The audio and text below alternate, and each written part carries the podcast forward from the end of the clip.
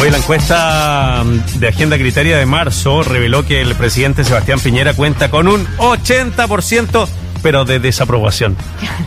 Oye, además. Estamos como el 80-20, claro, en el mismo grupo. Además, el 79% de los encuestados y encuestadas considera que el mandatario ha actuado peor de lo que se esperaba en el manejo de la crisis sanitaria. Estamos con Cristian Valdivieso, director de Criteria. Don Cristian, tanto tiempo, tantos veranos sin vernos, ¿cómo le va? Bien, ¿qué tal? ¿Cómo están ustedes? Bien, también tantas encuestas sin vernos, sin, sin, conversar. Te teníamos seguido, pero bueno, parece que nos saltamos una y, y, la situación, ¿cuánto ha cambiado en realidad? ¿Y, y cuánto salina esto? Fíjate que justo al principio del programa eh, cité esa frase del, del, candidato a gobernador Claudio Rego, decía, este es el peor gobierno desde el regreso a la democracia. En línea parece con lo que presiden los chilenos respecto de la respuesta a la pandemia. Sí, a ver, en términos de la gestión del, del gobierno, de la percepción que tiene la, la gente, la percepción del gobierno no, no ha cambiado mucho, la verdad, porque mm, sigue siendo bien paupérrima la aprobación del, del presidente. Y la verdad es, es, bien difícil pensar de que esto va a cambiar de manera radical, ¿eh? porque mm, de alguna manera lo que hemos conversado en otras ocasiones, hay un juicio bien asentado respecto de que el presidente eh, vive bastante desconectado de la realidad de la mayoría de los chilenos y desde esa perspectiva el presidente no logra nunca comunicar, ¿ah? comunicar efectivamente, o sea, puede hablar, pero no comunica y, mm. y, y por lo tanto los ciudadanos no, no, no, no, se conectan emocionalmente ni logran hacer un nexo con el presidente, es decir, no hay diálogo, hay eh, comunicación hablada, pero no hay reciprocidad en la en la conversación.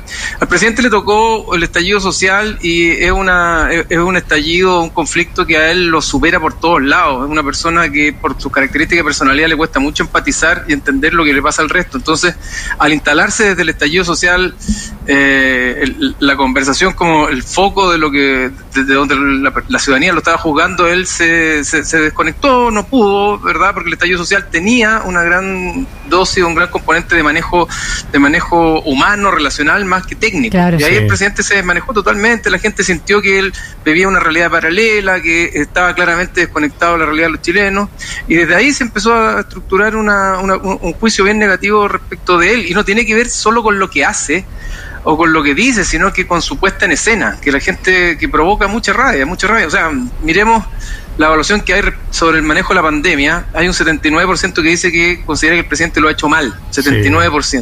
Y este es uno de los gobiernos, eh, por más que, que, que, que, se le critique, que más plata ha puesto dentro de América Latina, el gobierno que más ha vacunado, y este presidente que tiene la peor evaluación de todos los gobiernos de América Latina. Entonces ahí hay que preguntarse de alguna manera, bueno, ¿qué pasa con la capacidad y con la conducción política. Es que, ¿sabes, Cristian? Yo pongo el ejemplo siempre de lo que sucedió en el mismo estallido social el 18 de octubre, cuando el presidente se va a comer pizza a, una, a un restaurante acá en el sector oriente de la capital, mientras habían incendio, había, bueno, se represión, se quemaba el metro, y el presidente comiendo pizza. Entonces, a uno también le, le da esa impresión de la desconexión que existe, pero a Piñera lo elegimos dos veces. Es no, no solo, pequeño, no, no solo una vez. ¿Qué, qué, qué habían encontrado los chilenos en él eh, bueno, para yo, reelegirlo por segunda vez? Yo creo que ahí hay otra de las razones que empezó a generar mucha rabia respecto al presidente, y eso finalmente son emociones, no son mm. necesariamente razones, que tuvo que ver con la, la, promesa de los tiempos mejores. Si hay algo que la gente esperaba después de, de, de, haber tenido años de crecimiento económico bajo y que eso tiene un impacto en el bolsillo de las personas, en la posibilidad de mejorar sus condiciones de vida o, las posibilidades de mejores, mejores empleos, era que vinieran unos tiempos mejores como se había prometido. Y los tiempos mejores suponían que era, iba a ser mejor para la calidad y la condición de vida de los chilenos. Y antes del estallido social, los tiempos mejores no habían llegado, el presidente ya se empezaba a desconectar, hablaba de esta idea del famoso oasis de América Latina, porque él sentía que al empezarse a activar la economía, eso ya suponía que era una, un buen indicador para la gente, pero la gente no sentía nada en su bolsillo. Entonces, mm. antes del estallido ya había mucha rabia, sí, claro. tenía que ver con esta promesa sobre eh, la reactivación económica o los famosos tiempos mejores. Esa rabia cuando viene el estallido social se agudiza, ¿verdad?, por la desconexión del presidente y esa misma rabia se, a, a, se, se, se, de alguna manera se acumula, ¿verdad?, y se agrega también al manejo que tuvo el presidente al principio de la pandemia. Entonces, la gente ha sentido una, suerte, una serie de estafas desde mm. el punto de vista de las promesas del gobierno y eso genera rabia. Que técnicamente es decir, jugar con las expectativas de las personas. Entonces, eso ha sido siempre el patrón que ha tenido el presidente y que finalmente, lamentablemente, también para el país le ha jugado en contra a él. La dificultad de, de desarrollar o proponer horizontes de mediano y largo plazo para que la gente juzgue lo que está haciendo. Siempre son, como podríamos decirlo en términos bursátiles, pasadas cortas. Somos los mejores, los que más vacunamos, somos los que vamos a ganar la Italia, somos los que tenemos más ventiladores. Pero el problema de fondo es que la gente quiere mirar un horizonte de más largo plazo porque de lo contrario se hace mucha expectativa se frustra rápidamente y genera rabia contra el propio presidente. Y la gente además pasándolo mal entre medio y hoy aparecen noticias como las que comentábamos en el bloque anterior respecto de cómo el mismo presidente aumenta su fortuna en medio de una crisis social en la que está el país muy profunda. En paralelo se están viviendo las eh, presidenciales, están corriendo las presidenciales por su carril propio. Escribiste hace poco una columna sobre eh, Paula Narváez llamada El Dedazo, y yo creo que eso, más el comentario también que, que te leí hacer respecto de lo que implica Giles, Pamela Giles, en esta carrera presidencial, nos puede servir de base para que tú nos cuentes cuál es el escenario que hoy se está viviendo, más allá de la encuesta. ¿Cómo analizas tú esta, este, este escenario, este panorama presidencial? A ver, yo diría que desde, el lado de la derecha uno mira que la mayoría de los candidatos están tratando de alejarse del gobierno. Hay instalada una cuña en términos políticos que dice Chile no aguanta un nuevo gobierno de derecha, entonces ¿qué es lo que hacen los candidatos que están en la derecha o la centro derecha? Tienen que salirse del marco que les pone el gobierno, porque de lo contrario eh, eh, son parte del problema. Entonces, claramente se están distanciando del gobierno, pero, pero al mismo tiempo hay bastante más orden en la hueste de la derecha, no solo lo vimos en el tema constituyente, sino que también lo estamos viendo en el tema presidencial y finalmente eh, hay un acuerdo, van a ir a una primaria y por lo tanto se están ordenando en función de, em, de no dividirse porque saben que la división los va a terminar por aniquilar. En el caso de, las candidaturas de izquierda o centro izquierda o de la oposición en general, uno lo que ve es una gran fragmentación que yo creo que obedece mucho a que cada uno de los sectores de la oposición está buscando construir su propia identidad y yo creo que eso es legítimo, puede ser un error en términos de recuperar el poder político, pero no necesariamente todo lo que hace uno es en función de recuperar el poder del gobierno, a lo mejor uno quiere construir poder desde otra perspectiva por, eh, todavía y además lavarse las heridas de los traumas de las, eh, de las uniones que no han tenido un propósito colectivo claro y que han terminado finalmente en desuniones o en comillas, no sé, tradiciones vistos de uno lado u otro. ¿La nueva mayoría te refieres específicamente?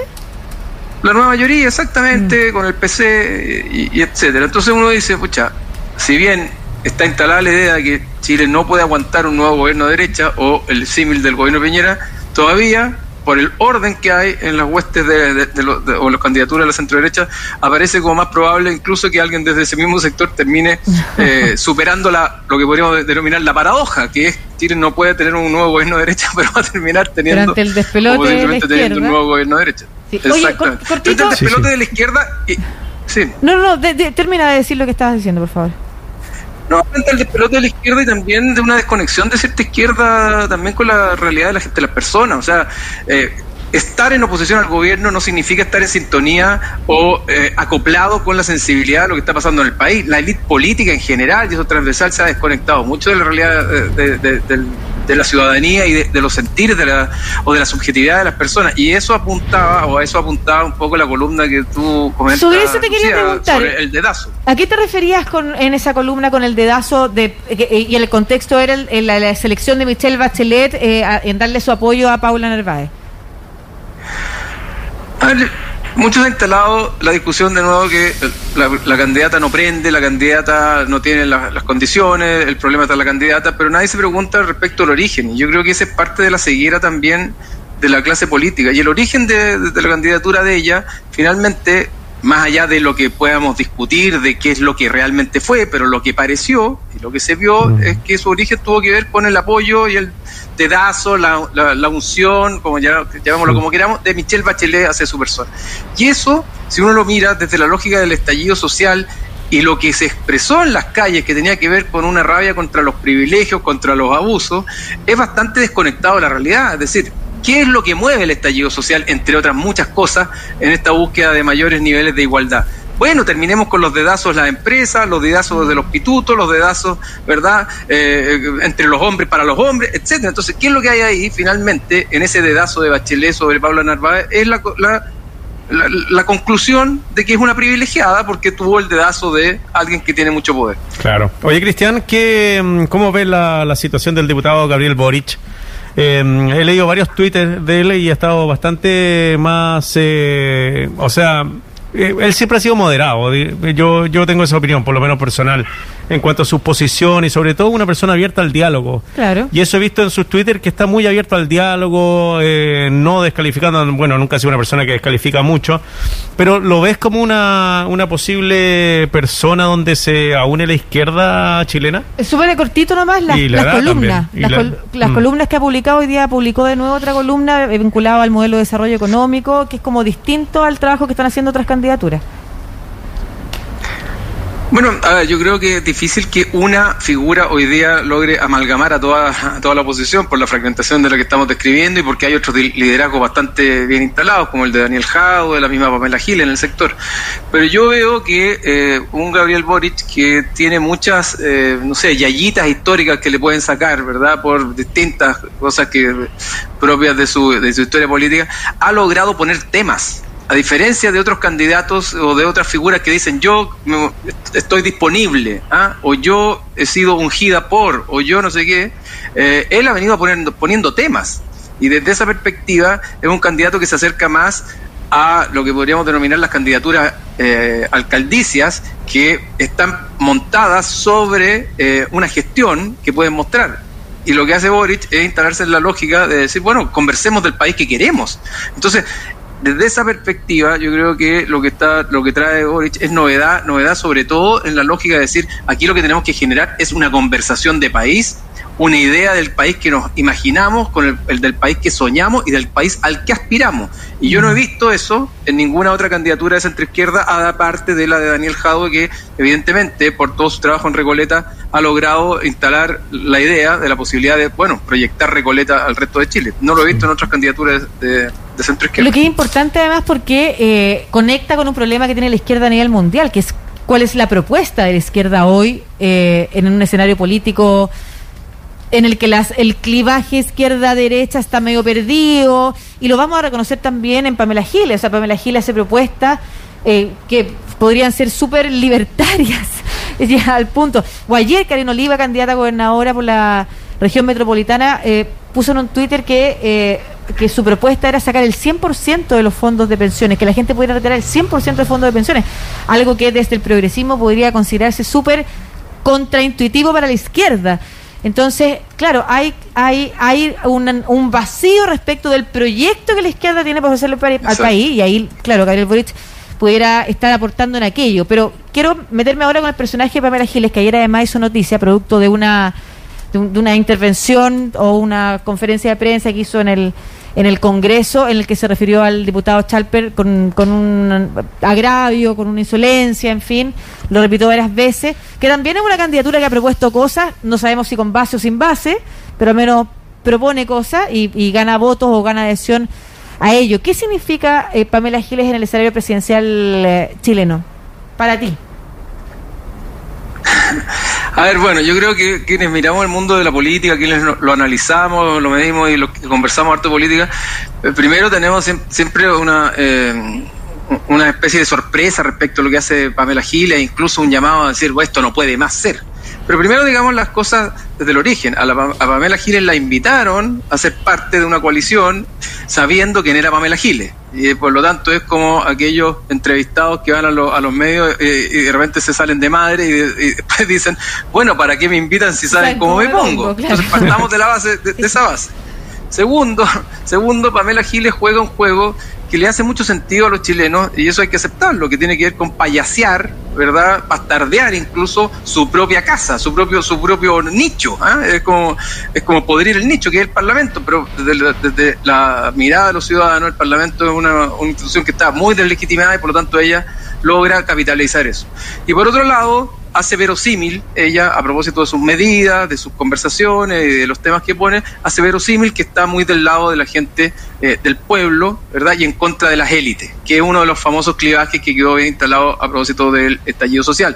Y en ese, en ese marco ella genera mucha atracción y mucha adhesión en la, en la opinión pública. Es uno de los personajes eh, políticos eh, mejor evaluados hoy día y por lo tanto hay que tenerlo en cuenta y en consideración en ese sentido. Pero no nos perdamos de vista, de alguna manera, cuando hoy día salen muchos a criticarla por populista, concepto que yo podría compartir incluso, esos mismos que la criticaron son aquellos que la permitieron entrar en el juego, ¿ah? permitieron entrar en el juego. Entonces, bueno, hoy día cuando uno lee estos libros que ahora son famosos, como eh, cómo muere la democracia, etcétera, bueno, uno dice, bueno, pues si ahí está el germen de alguna manera y de cómo entran estos personajes. Entonces hoy día más que alarmarnos, pues, creo yo, eh, hay que más bien hacer un ejercicio de reconocimiento de, bueno, por qué suceden este, este, tipo de cosas. Y lo que hay en los hechos hoy día es que Pamela Giles tiene mucha, mucha adhesión ciudadana y es un personaje o una líder política que tiene una alta posibilidad de ser un actor relevante en las próximas elecciones presidenciales. Sí, pues. Si es que lo quiere y se lo propone. Cristian eh, Valdivia, soy director de Criteria, conversando con nosotros acá en Estación eh, Central de Radio USACH. Cristian, como siempre, un agrado conversar contigo y que te vaya muy bien. Cuídate. Igualmente, un abrazo para ustedes.